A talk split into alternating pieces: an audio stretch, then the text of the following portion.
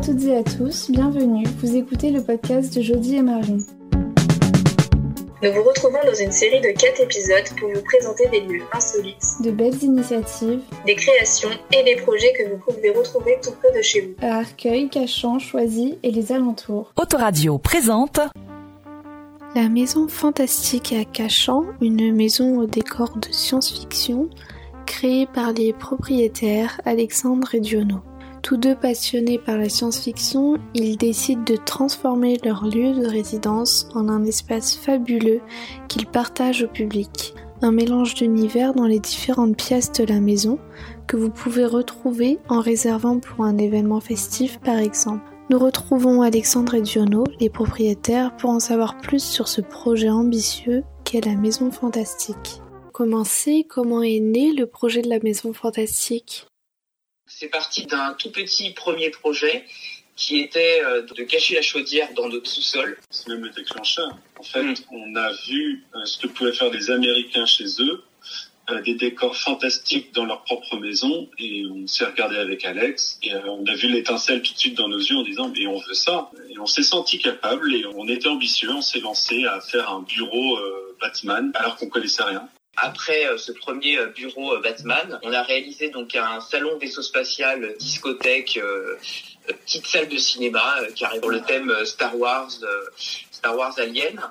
Ensuite, donc une salle à manger chaumière de sorcière sur le thème Harry Potter et Blanche-Neige. Ensuite, la chambre Frankenstein, qui est d'inspiration très steampunk industrielle.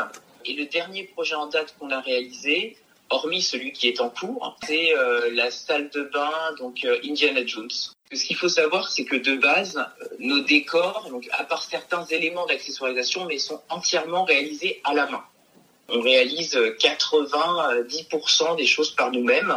Et après, donc, on va venir s'aider euh, d'animatronique, d'automates, de choses qui bougent, euh, de projections vidéo pour rendre le lieu encore plus vivant. Et ce qui fait qu'à l'arrivée, on a une maison qui est à mi-chemin, en fait, euh, entre un parc d'attractions euh, de maisons hantées et un lieu de, de soirée, de fête.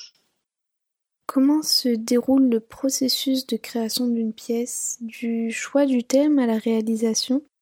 On est en moyenne sur euh, une pièce par an. C'est des projets qui sont très très longs.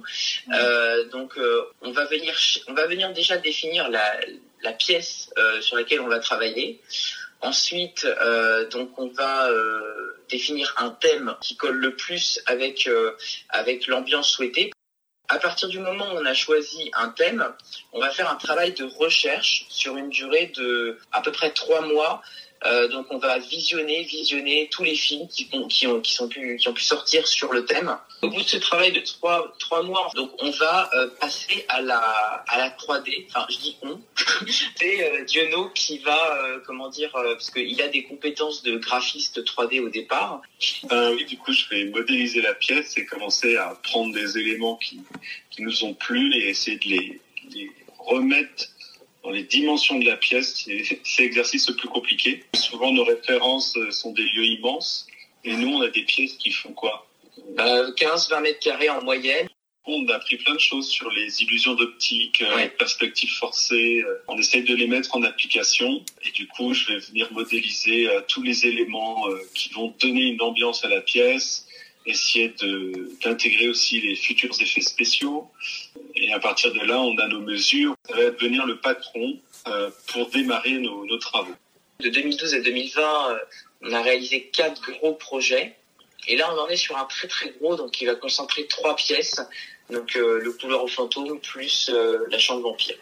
Pourquoi avoir proposé la maison fantastique, qui est votre résidence principale, à la location au public Était-ce votre projet initial? Maintenant, c'est notre entourage qui nous a ouvert les yeux sur le potentiel du lieu, euh, qui ne comprenait pas comment ça se faisait qu'on restait euh, aussi anonyme, euh, aussi discret sur ce qu'on faisait, et qui nous ont poussé à nous ouvrir, à créer des réseaux sociaux, à, à faire une communication, à tirer aussi parti pour nous aider à continuer à avancer. Donc, ils nous ont suggéré qu'on loue le lieu. Donc, on fait maintenant de la location euh, parce qu'effectivement, ça nous permettre de payer le- les matériaux, euh, euh, le- les outils. Ou le remplacement. puisque comment dire les les différents objets ou les euh, bah, ça peut casser, ça peut se détériorer. Il y a pratiquement un ordinateur dans chaque pièce pour faire fonctionner les, les effets spéciaux.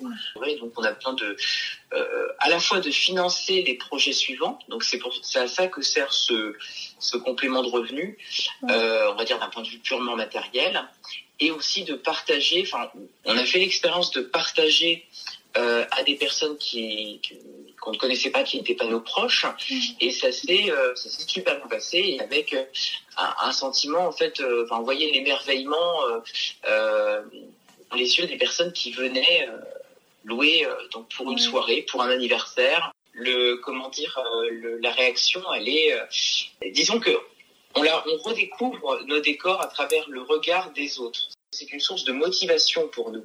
Le fait de partager ce que l'on fait, euh, bah, ça, ça, ça, nous booste. Quel est le type de public que vous touchez, que vous rencontrez à la Maison Fantastique? Déjà, que les gens nous découvrent. Euh, oui. encore, euh, on est encore complètement inconnu mmh. aux gens. Euh, donc, on essaye de se faire connaître dans les réseaux des les réseaux sociaux, les réseaux sociaux, les, le bouche à oreille pour, pour l'instant, on attire euh, soit euh, des petits producteurs qui veulent faire un clip dans un lieu euh, et qui n'ont pas forcément moyen de se payer euh, des grands studios, euh, des grands décors. il va nous découvrir. On va, on va attirer aussi beaucoup les gens qui veulent faire un anniversaire un, inoubliable, mm. quelque chose qui va retenir, qui va rester dans la tête des gens. Et et on commence un petit peu à tirer euh, les cosplayers, les gens un peu plus euh, un peu plus fous euh, comme nous. Euh, c'est euh, c'est un peu l'objectif aussi, c'est qu'on rencontre des passionnés comme nous qui vont avec qui on va partager l'expérience. Et selon vous, qu'est-ce qui fait que la maison fantastique attire et plaise au public? On représente aussi quelque chose d'inédit disons qu'on a, on a voulu être le plus raisonnable possible, le plus, le plus accessible possible. Après, on est lucide aussi. On sait qu'on a une petite maison, mmh. donc on peut pas non plus euh, se, se, se, mettre sur un marché de grands espaces. Après, ce qui marche bien, c'est qu'une fois que les gens euh, sont intéressés, ils viennent visiter, bah, ça, tout de suite, ça, ça match. Les gens mmh. sont, sont vraiment émerveillés par le lieu et réservent immédiatement. Donc ça, c'est une très bonne nouvelle pour nous. Et du coup, ça nous motive à, avancer sur des projets de plus grande envergure, euh, euh, parce que nous, on aime bien faire le décor, mais euh, on pourrait en plus, effectivement, peut-être un jour en vivre. Des opportunités qu'on n'avait pas réfléchi jusqu'à présent, on était tellement dans notre bulle, on irait penser à... C'est génial, c'est une belle aventure qu'on est en train de vivre. La crise sanitaire a-t-elle eu un impact sur la maison fantastique? Comment a-t-elle fonctionné pendant cette période? En période de déconfinement, donc c'est la période à laquelle on a lancé. Hein. Donc on a on a eu euh, des réservations qui ont pu se faire, donc avec le respect euh, euh des gestes barrières. Euh, le masque, le, le gel hydroalcoolique qu'on mettait partout, euh, euh, comment dire, le rappel des, des gestes barrières donc affichés dans la maison. Après, dans le cas du confinement, c'est sûr que c'est bloquant, mais euh, on a bon espoir de pouvoir relouer là sans, sans difficulté c'est sûr que nous, on s'est lancé, euh, le Covid arrivait en France. En gros, on a ouais. démarré doucement, mais comme si euh, on avait démarré sans être connu, euh, on n'a pas eu de changement puisqu'on démarrait. Ça n'est qu'un complément de revue.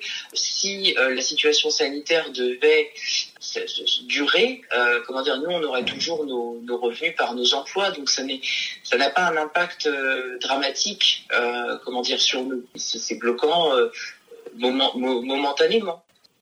Nous pouvons vous retrouver sur les réseaux sociaux où vous publiez toute l'actu ainsi que les coulisses de la Maison Fantastique afin de suivre son évolution. Quels sont les futurs projets à venir de la Maison Fantastique ou ailleurs?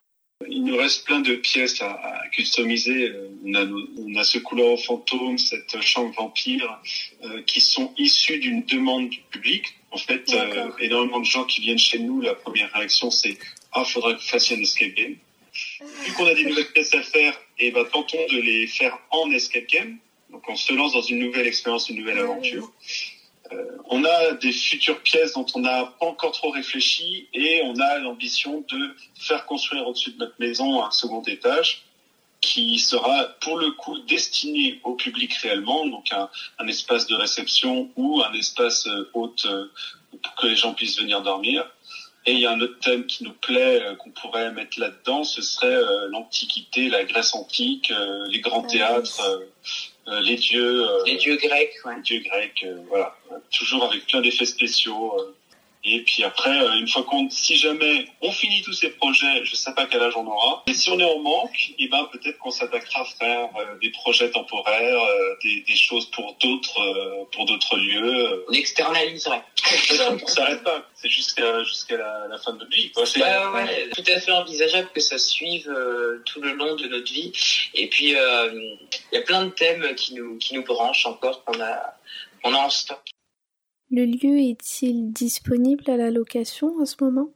On est ouvert euh, le jour sans problème pour, euh, pour tout événement. Et ce qu'on a essayé de créer là euh, cette année, c'est que le lieu puisse être exploitable le jour, c'est-à-dire qu'on ait un peu le même rendu lumineux. La lumière a beaucoup beaucoup d'importance chez nous. On a comment dire, on a obscurci un petit peu les accès lumineux pour donner l'impression, une impression proche de celle qu'on peut avoir la nuit. C'est bah, beaucoup plus sympa hein, de comment dire de d'exploiter la maison fantastique la nuit. Ben on a euh, on a fait des choses cette année pour faire en sorte que le lieu euh, bah, envoie quand même du lourd même le jour. Donc nous arrivons au terme de cette interview. Est-ce que vous auriez un petit mot de la fin pour terminer? Du fait du confinement, mhm. euh, ben, on, s'est mis sur des projets plus ambitieux. Donc l'idée, c'est de faire en sorte qu'une situation qui serait vécue euh, difficilement par euh, tout un tas de jeunes, de moins jeunes, donc qui, qui, traverseraient cette période, puisse mettre à profit donc cette période pour réaliser des projets en fait, que mhm. d'essayer de transformer quelque chose qui soit compliqué à vivre en une opportunité. Radio, la radio sans pub. Ce podcast est maintenant terminé. Nous espérons que vous avez apprécié découvrir la maison fantastique avec nous. Nous vous retrouvons dans le troisième épisode des podcasts de Jody et Marion qui portera lui sur le lavoir numérique. Radio